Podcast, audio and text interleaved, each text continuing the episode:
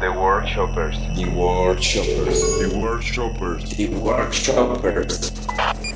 Esto es The Workshoppers, Baila Forma, Human Business Design, el podcast de negocios y creatividad donde no hay fórmulas mágicas. Hay historias de gente que emprende y sus aprendizajes. Hablaremos de buenas prácticas en los negocios, maneras de generar ideas. Aprenderemos la forma en la que las empresas colaboran, los secretos de sus metodologías y cómo aplican la creatividad. Tendremos diferentes puntos de vista que te ayudarán a fortalecer tu emprendimiento o negocio desde un lado más humano. Aprendamos juntos a través de las anécdotas de nuestros invitados. Bienvenidos. Esto es The Workshoppers.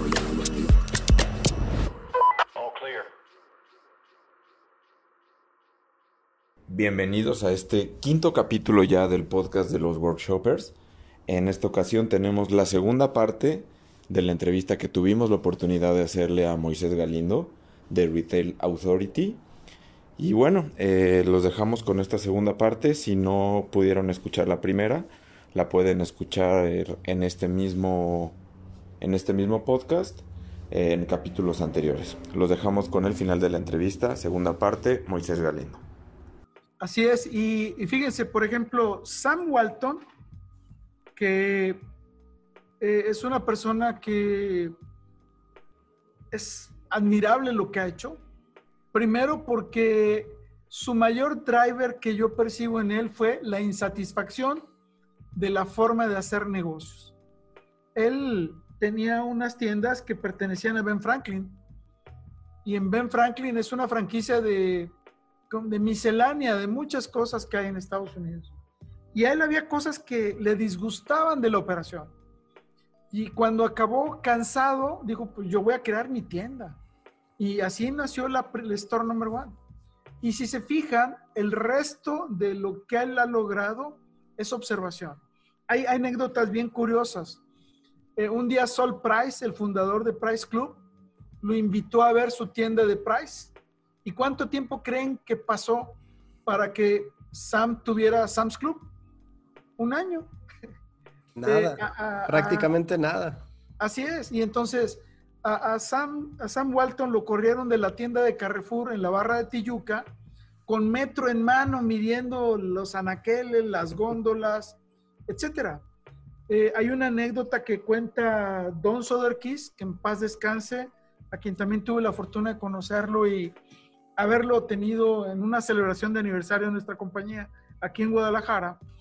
Eh, decía, que un día fueron a inaugurar tres tiendas en una población en Estados Unidos.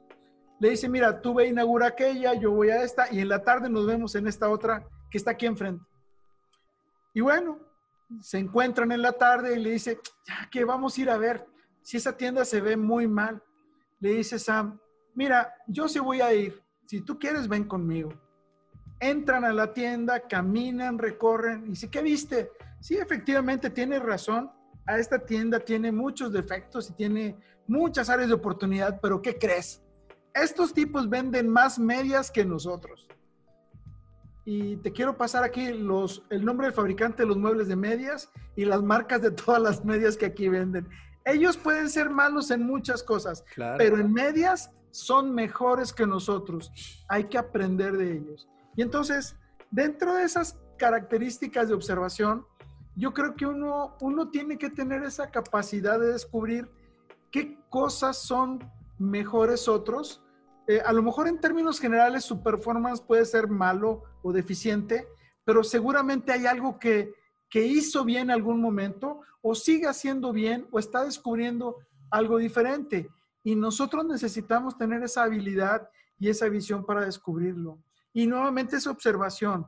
Pero ahora la observación en, es, muy complicada porque tienes que hacerlo recorriendo las tiendas físicamente, tienes que hacerlo viendo el periódico, quizá a lo mejor ahora repasando videos de programas o de televisión, o también ahora las redes sociales. Finalmente, por ejemplo, yo, yo en mi Instagram, pues más que publicar en Instagram, nunca he publicado nada en Instagram, creo que una sola vez. Y lo que tengo son todas las compañías de retail más importantes del mundo en mi Instagram. A ver, ¿qué está haciendo COP en Dinamarca? ¿Qué está haciendo Pau de Azúcar en Brasil? ¿Qué está haciendo Target? ¿Qué está haciendo Walmart, Asda y, y eh, Galería Lafayette? O sea, necesitamos estar atentos a todo eso que sucede en la calle. Y, a veces cuesta mucho dinero, pero eh, realmente hoy la tecnología nos acerca mucha información. La otra es, de cuando en cuando, pues antes de escribir eh, formalmente en el periódico, pues mis domingos eran de abre mi iPad y veo el Wall Street, veo The Economist y leía el periódico de muchas partes del mundo. Y era mi placer con mi cafecito. Ahora es al revés. Ahora tomo café y escribo. Sin embargo, e, es importante tener un, un, un, ojo en el mundo para descubrir qué es lo que está sucediendo y que se puede convertir en un instrumento de evolución para tu organización o para tu vida personal o profesional. Eh, hace algunas semanas vi un post donde decían cuáles eran los empleos mejor pagados que había en México. Y a mí me parecía que había algo extraño porque decía que era, eran personas del área de contabilidad y finanzas, más de contabilidad que de finanzas. Y yo decía, bueno, pues es que eso hay algo extraño. Sin embargo, ¿de qué te sirve utilizar el criterio del pasado si ese empleo muy probablemente en el futuro va a dejar de existir? O sea, porque los empleos que teníamos antes, claro. muy probablemente la mayoría ya serán diferentes y tenemos que subir de nivel. O sea, antes había un barman, ahora hay un mixiólogo. Ah, y digamos, y fíjate cómo el posicionamiento es totalmente diferente. No, yo soy cocinero, ahora soy chef. Claro. Y entonces, nosotros necesitamos reposicionar. ¿Qué eres? No, el que viene a cortar el pasto, no, yo soy un landscaping. O sea, necesitamos subir de nivel y ese subir de niveles significa ser más experto, ese subir de nivel significa tener más conocimientos, ese subir de nivel significa aportar valor, incluso artístico, a lo que tú estás haciendo. Porque hoy en día eh, ya, ya el mundo está más allá de pues, generar una solución. La solución además tiene que ser fácil de instalar, fácil de usar, tiene que ser fácil de actualizar, tiene que ser visualmente atractiva. En, mi experiencia, por ejemplo, lo, hacer una aplicación muchos pueden hacerlo, pero hacer un instalador a prueba de usuarios finales es muy difícil, sobre todo cuando es una aplicación comercial.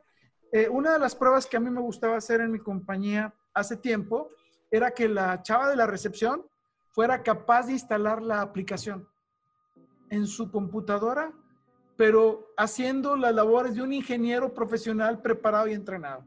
Si está muy bien hecho el instalador, puede hacerlo cualquiera pero si está mal hecho, necesita siempre un experto que va a ser muy costoso para implantarla y adoptarla. Esa es la filosofía que hoy tienen las aplicaciones de cualquier dispositivo móvil. Sin embargo, eh, ¿cuántas aplicaciones instalábamos que decían, primero, ¿qué quieres? Es, ¿En qué idioma te voy a atender? O sea, así empezaban nuestras aplicaciones. Claro. ¿Y qué formato de negocio? ¿Es supermercado, es zapatería, tienda departamental? Y entonces, todo eso lo que, lo que permite es ir acercando la tecnología para que un usuario con experiencias o habilidades medias pueda lograr el desempeño de un usuario avanzado. Y es así que viene la, riqueza del aprovechamiento de la tecnología y de las herramientas para hacer cosas sorprendentes. Y es ahí donde conquistas al usuario. Es ahí donde tú logras volverlo leal a ti. Eh, yo nunca tendré en duda que yo soy muy leal al Office de Microsoft. pero mucha gente. así es, pero a mí me dejó de interesar si es Apple, Microsoft o Android. A mí lo que me interesa es el Office. Y, puedo decir que eh, eh, hay una gran riqueza. Yo estoy enamorado del Office para, para Apple. El Word, pues lo adoro.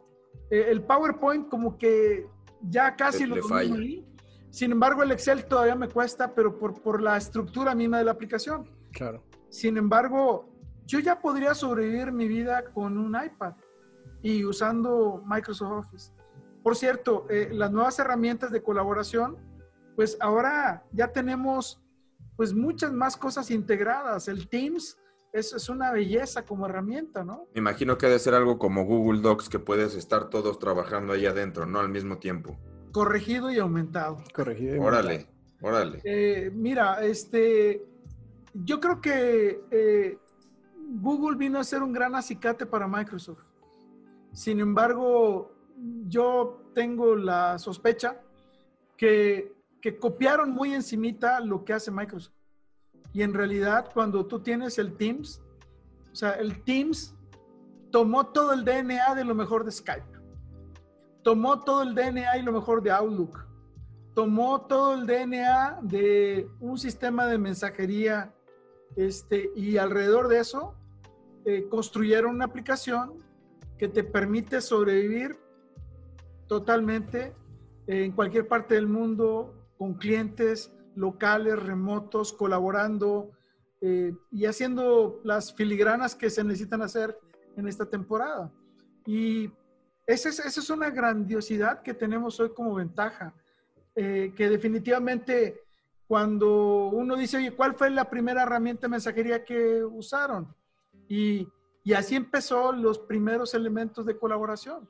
Y, y, eso es parte de lo que uno tiene que ir aprendiendo y descubriendo cómo aprovechar y tomar ventaja, pues para trabajar remotamente. Eh, otro ejercicio que yo he aprendido es, eh, y también como lo digo, por accidente y por necesidad. Prácticamente todas las nuevas personas con las que colaboro yo en mi organización son contratadas por Skype o por alguna herramienta. Y de hace seis años igual. ¿Y por qué razón? Pues porque ya eh, tenerlo aquí a tu lado, ya el valor agregado que aporta es muy bajo. Claro. Que esté donde tenga que estar, que trabaje que, su que tenga que trabajar. Eh, tengo colaboradores y amigos y socios brillantísimos, pero son como vampiros, trabajan de noche, eh, disfrutan la noche, hacen menos calor, se divierten. Nadie te habla por el celular. Bien. Y entonces, pues, pues cada quien debe de ser capaz donde tienes tu máximo potencial, Exacto. en el ambiente donde puedes dar más. Y, y, eso también te vuelve mucho más creativo, te vuelve más productivo, te vuelve más imaginativo y también te compromete más a hacer otras cosas. Y, y es así que yo creo que hasta en eso tenemos que aprender. Entonces yo pregunto, oye, ¿qué tan moderna es tu organización? La primera es, ¿cada cuánto te tienes que ver? Pues te tienes que ver virtualmente. Ya las reuniones físicas son para tomarte un trago, celebrar o, o porque vas de viaje juntos. Pero la, uno tiene que cada vez más tomar ventaja de esto y eso es lo que hace las organizaciones sean muy flexibles. Necesitamos ser cada vez más flexibles pero manteniendo el core value de lo que estás proponiendo, porque es, es, muy difícil hoy en día estar encerrado en cuatro paredes, viendo lo que sucede hacia adentro. Yo, yo me considero que hoy somos muy poquitos y producimos muchísimo más que antes que teníamos cerca de 100 colaboradores en la compañía. ¿Y por qué razón? Porque nuestro trabajo se volvió premium de calidad es, y eso nos hace mucho más... Eh, eh, eh, con mucha más capacidad de resultados y alineados a lo que eh, quienes nos contratan necesitan. Y entonces, eso es como, como vamos. Oye, Moisés, súper, súper interesante. Quiero, quiero hacerte una pregunta porque he escuchado y hemos escuchado durante este, este, esta charla muchas ideas que de alguna manera, o reflexiones, creo yo, que de alguna manera nos ayudan como a volver a, a, darle su valor a las cosas, ¿no? Es, es, yo sigo sorprendido en el tema de, bueno, eh, que hagas, eh, fundes una empresa a través de Zoom, pero que más allá de todo eso tienes muchas empresas eh, con las que colaboras a través de Zoom, que más allá de eso también tienes esta, este mindset de colaboración, de si tú trabajas en la noche, yo en la mañana, y tú en África y yo en España, no pasa nada. El tema son los resultados y estás llegando a eso. Eh, yo te quisiera pedir como tratar de aterrizar todo esto en tres recomendaciones que nos pudieras eh, compartir para quienes hoy están comenzando a emprender algo. O sea, tres recomendaciones que tú dijeras, bueno, esto es a prueba de, de todo durante mi experiencia. Pues eh, me has puesto a pensar, estoy tratando de, de descubrir por dónde. Y creo que lo primero es definir qué, te, qué quieres hacer o a qué te quieres dedicar o qué quieres producir. Y lo primero que hay que descubrir es clientes insatisfechos, usuarios insatisfechos de algo. Cuando ustedes escuchan hablar de las fintechs, es porque el modelo de las empresas financieras actuales generan muchos clientes insatisfechos. Y tienen toda una maquinaria poderosísima para cobrar y fastidiar a los clientes en domingo a las 7 de la mañana. Sin embargo, su maquinaria es muy pobre y muy lenta para entender las necesidades individuales y diseñar planes individuales por masificar de una manera incorrecta a los clientes. Y ahí hablamos de fintechs. Luego hablamos de los foodtechs. Los foodtechs es algo que utilizan en Pau de Azúcar, en Brasil. Los foodtechs son la nueva generación de compañías que producen alimentos sanos y nutritivos. Y los food techs, ¿a qué responden? Pues a ir en contra de todos aquellos productos que solo te engañan y nada nutren y solo traen sal, ácidos y cosas que te dañan. Y entonces, eh, uno tiene que descubrir una beta en estas vertientes que hay para que lo que te vas a dedicar pues tenga un claro entendimiento del valor agregado que le vas a dar a ese portafolio de usuarios insatisfechos. Oye, Moisés, ¿esto es lo mismo que, encontrar un propósito para tu negocio? ¿O es encontrar un nicho y luego un propósito? Es, es, es, lo mismo, de alguna manera es lo mismo. El tema está en que a veces nos quedamos en sus soluciones muy superficiales. Eh, yo, yo estoy muy preocupado con temas de salud, eh, la salud, por ejemplo, es un reto muy grande. Eh, hago esta analogía. Yo soy ingeniero en electrónica de profesión. Y si mi vida se dedicara a reparar radios y televisiones viejas, tendría una vida extremadamente aburrida. Y resulta que los servicios de salud del mundo, el 90% se dedican a, a curar enfermos, cuerpos enfermos, cuerpos dañados, cuando lo que debería hacer es que nadie se enferme, que siempre estés saludable, que te alimentes bien, que tengas un cuerpo sano. Y cuando tú ves toda la nueva, la nueva solución de, de análisis de ADN o DNA que te permiten 5 mililitros de sangre a los 20 años, hacerte un pronóstico de a qué edad te vas a enfermar y de qué te vas a enfermar y qué tienes que alimentarte o comer o hacer para evitar esas enfermedades y, a un costo mucho más bajo, la, pregunta es, ¿por qué? Y entonces lo que tenemos que encontrar es un espacio donde haya algo que, que, te permita vivir 30 años. Yo tengo la fortuna de, de tener una compañía que ya tiene 31 años. Y si bien es cierto, el core nuestro ha sido muy tecnológico, la realidad es que seguimos la fórmula de estamos enamorados del problema. Sin embargo, nos olvidamos de la tecnología. Algún día hicimos un trade-off y dijimos, ya nada de código escrito en COBOL. Y el primero de enero del año 2000 dejamos de escribir código en COBOL. Pero claro, cinco años antes empezamos a escribir software para ambientes gráficos. Eso fue como quemar las naves para emprender otro viaje. Es. Es, es, es, como dejar de entregar CDs a domicilio y poner streaming. Claro. Así de fácil. Luego dijimos, ya no vamos a hacer soluciones para escritorio. Todo va a ser móvil. Y el primero de enero del 2016, todo se convirtió en móvil. Ya teníamos mucha experiencia haciendo cosas móviles. Pero de ahí para acá, realmente todo lo nuevo viene con visión móvil. Y entonces, ¿cómo conviertes un dispositivo celular en escáner de código de barras? No, pues todo el mundo piensa en una app. No, sin instalar una app, con el browser. Y entonces los retos vienen a otra dimensión. Hoy en día tú vas a ver que en una tienda o en un supermercado, tú tienes necesidad de tener un asistente personal para guiarte en tu proceso de compras.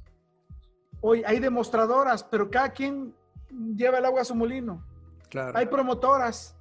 Sin embargo, necesitas una asistencia mucho más rica, más dirigida a entender tu necesidad y ofrecerte una solución. Entonces, decía yo, primero es encontrar una vertiente donde tú descubras una, un espacio donde tú te puedas eh, dedicar como vocación a, a darle a esa beta. Luego, una vez que la abordas ahí, tienes que encontrar dónde están los conocimientos más avanzados para poder estructurar y formalizar lo que tú estás haciendo.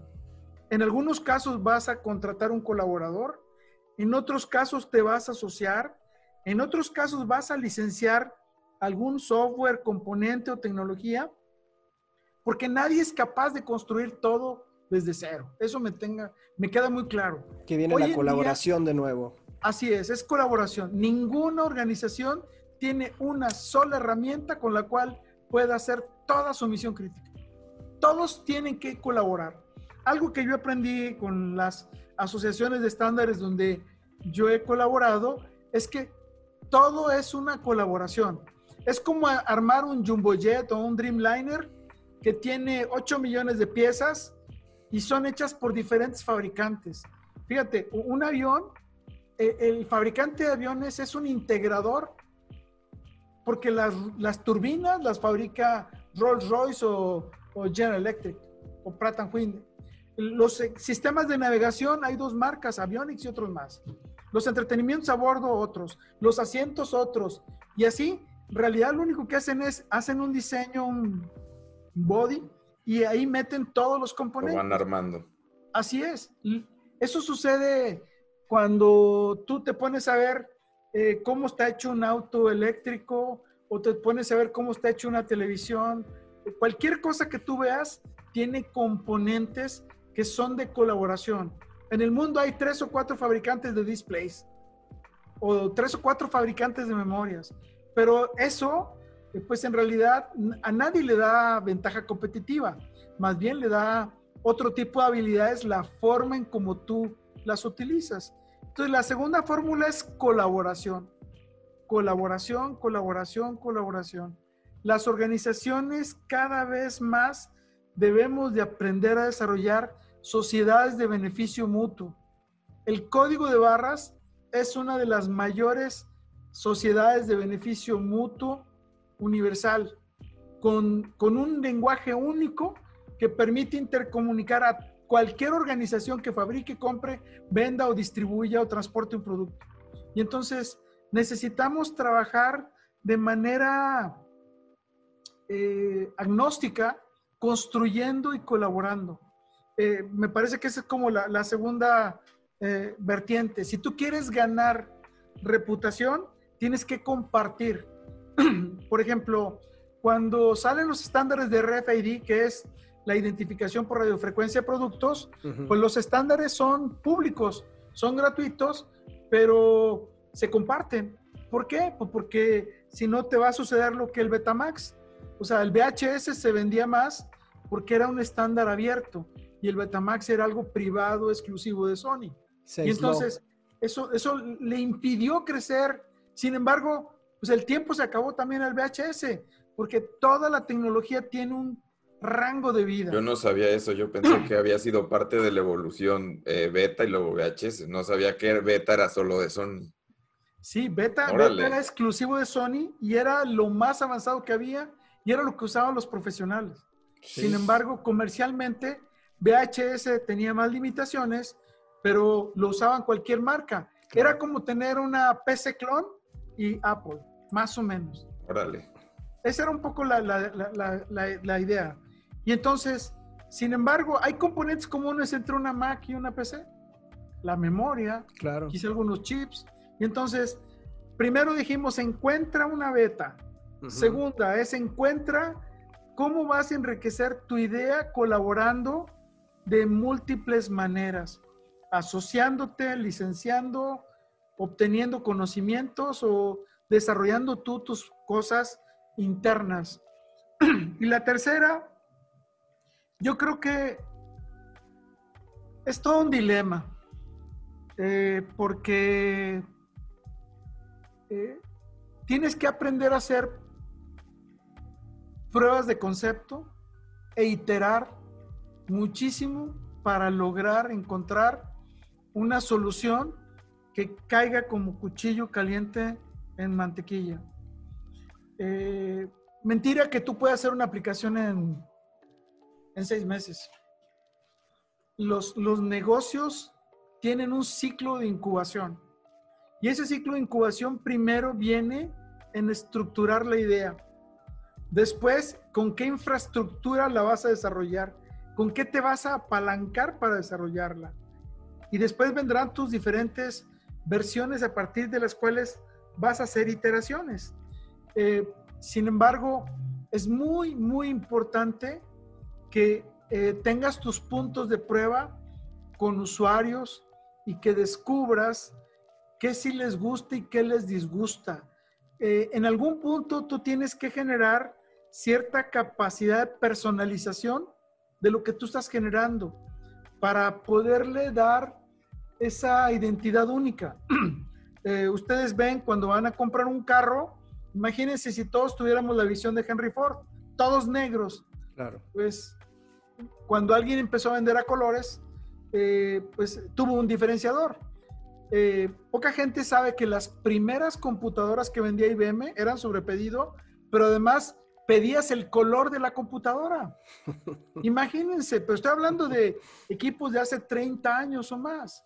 Y entonces la personalización de la, la, solución tiene que satisfacer un, un, conjunto de cosas a un mercado insatisfecho, pero además tienes que darle, tener la capacidad de que eso que estás entregando sea personalizable, sea adaptable y sobre todo que tenga la visión regional de poder ser adaptado e implementado en múltiples países.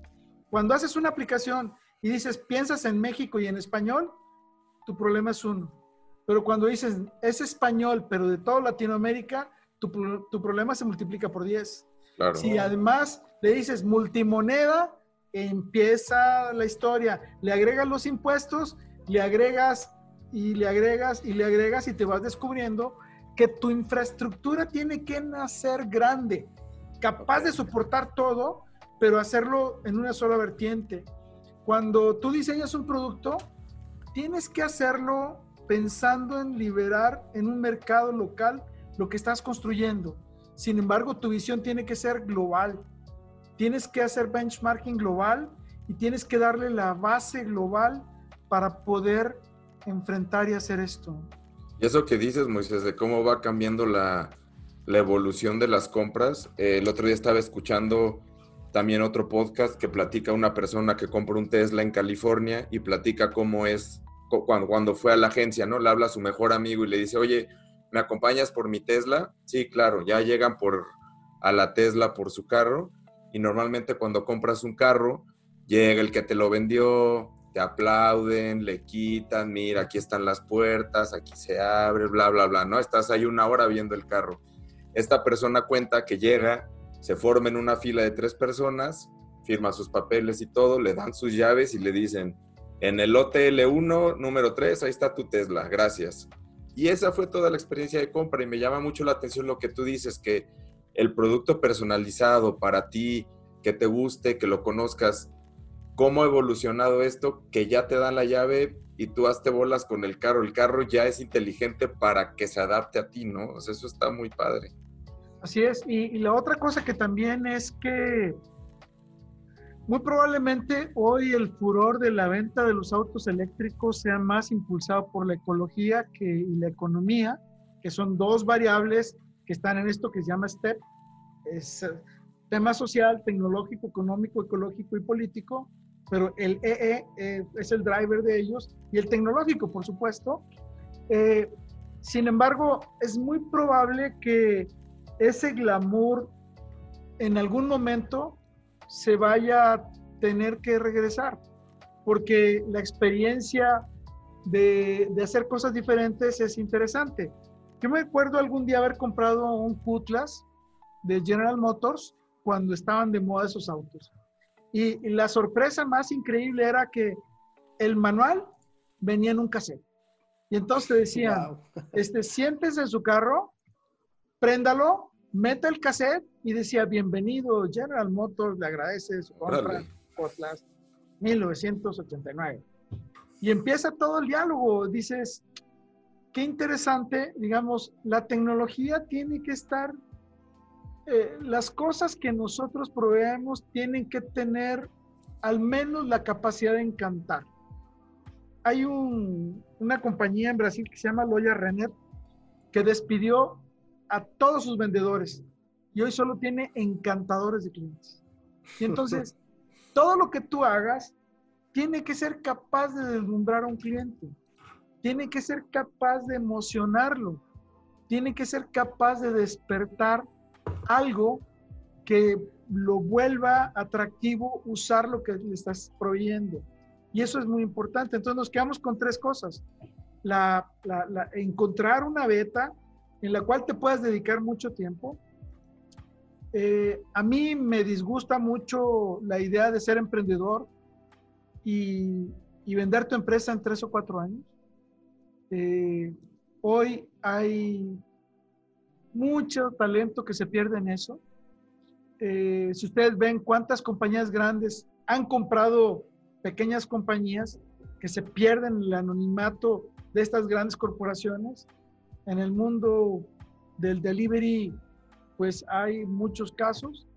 Eh, dijimos que la segunda beta es encontrar, colaborar de múltiples maneras y, la tercera es hacer ejercicios que valides, pruebes y compruebes con tus usuarios que lo que estás entregando tiene esa capacidad de resolver algo de esas o las insatisfacciones que detectaste para concentrarte en ese nicho de mercado. Las cosas van a ser cada vez más difíciles de resolver.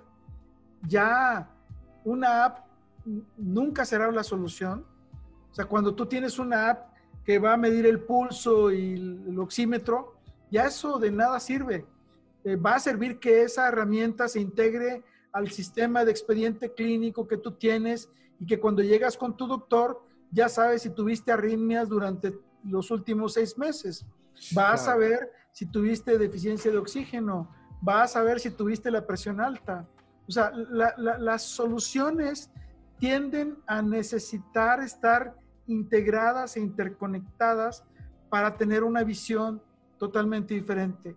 Y ahí pues hay todo un mundo. Digamos, esas serían las tres cosas que yo Oye, Moisés, está increíble todo lo que nos platicas y todo. Parece que pudiéramos estar en un podcast de 20 horas contigo platicándonos todo. De verdad, no, de verdad es muy padre porque vas sacando conceptos que que uno nunca piensa, pero están ahí y eso a mí me llama mucho la atención de ti. Pero yo te quería preguntar una, una pregunta un poco abstracta, ¿no? Todo este éxito que has tenido, todo esto que has caminado, me imagino que has de haber tenido miles de tropezones durante el camino, que yo insisto que son donde más aprendemos, pero dentro de toda esta carrera de reflexión, de éxito y de trascendencia que has ido marcando, si pudieras tú cambiar alguna cosa en todo este trayecto, ¿qué cambiarías? Eh, las cosas administrativas de la empresa eh, y, los aspectos políticos donde tú te desenvuelves. Eh, a mí me ha ayudado muchísimo a vender las devaluaciones y las situaciones políticas en el 94, 95 nosotros crecimos más del doble.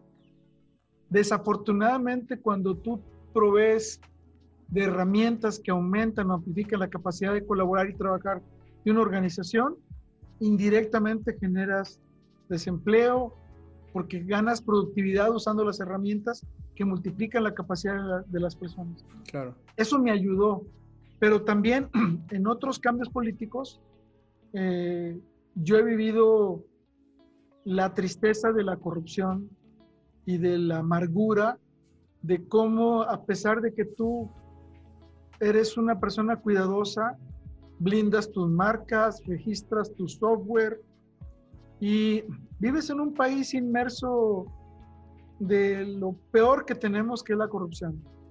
Y de repente, por la libre, eres víctima del sistema político de tu país y eso acaba poniéndote contra la pared al punto de la quiebra.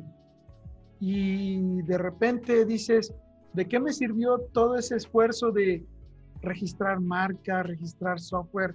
Si al final, si alguien con cierta capacidad este, de poder, mal utilizado desde la perspectiva gubernamental, te roban.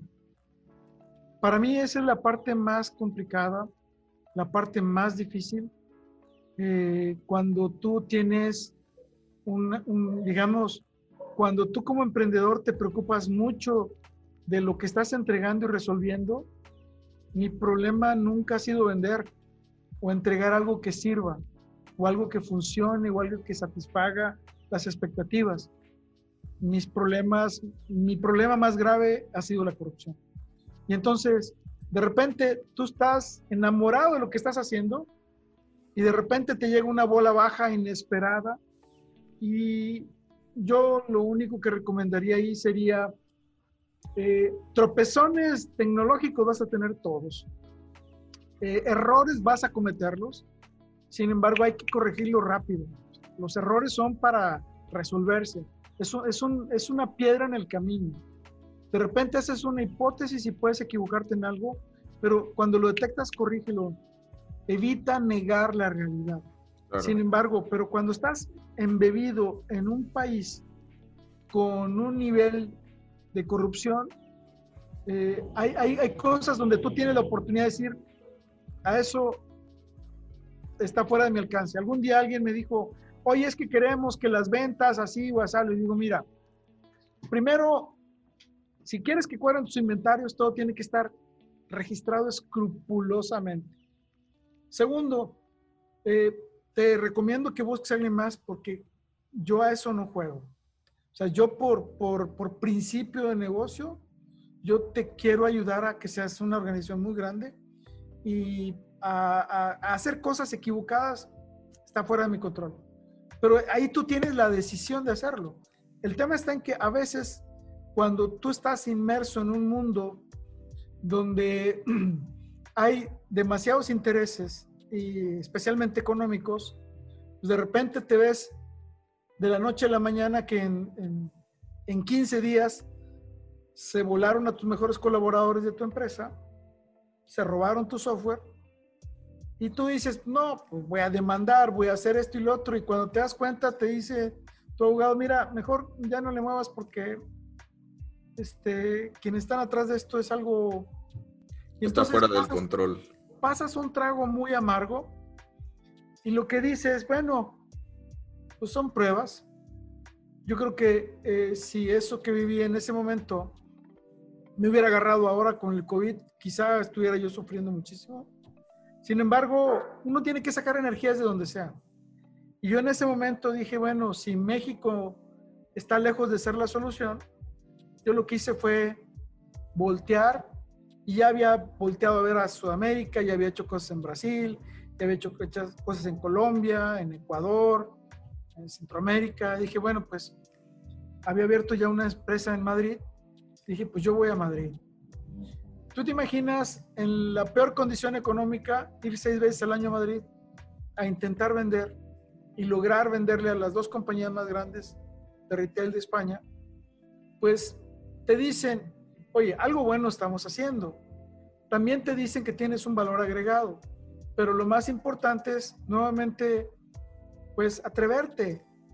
Eh, yo creo que cuando tú estás dispuesto a, a, descubrir cuál es la necesidad de un cliente, presentarte, anunciarte y te dicen, aquí está todo eso resuelto. Ah, bueno, pero, pero aquí estoy presente, oye, y aquí estoy, y aquí estoy. Y hoy en día el cliente se da cuenta que lo que dijo que tenía está lejos de ser cierto y te llaman, es tu oportunidad, va, les das el ejemplo, lo pruebas y lo conquistas. Y entonces es importante que, que veamos que por muy ruda que sea la adversidad que vives, mientras palpites tu corazón y respires, tendrás una oportunidad para hacerlo. Y esto que estoy diciendo lo escuché del Cochi, uno de los 13 sobrevivientes de los Andes, que tuve la fortuna de conocerlo un día en Punta del Este, en una reunión de Endeavor. Había un señor mayor ahí al lado mío. Yo le dije, ¿tú, tú qué haces aquí?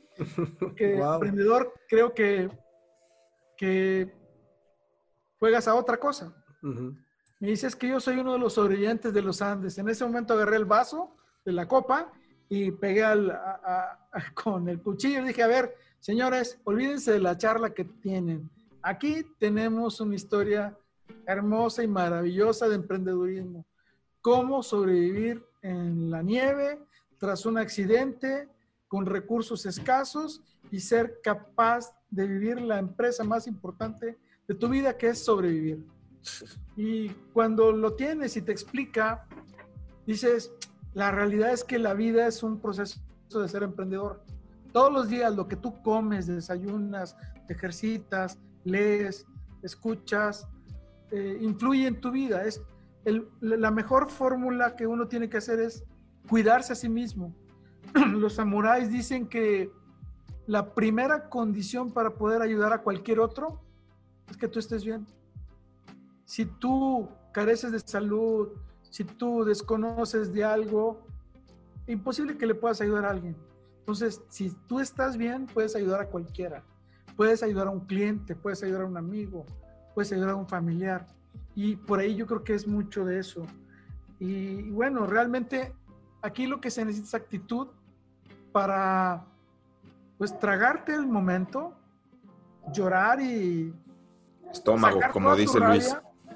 Y, y olvidarte de ir a pelear.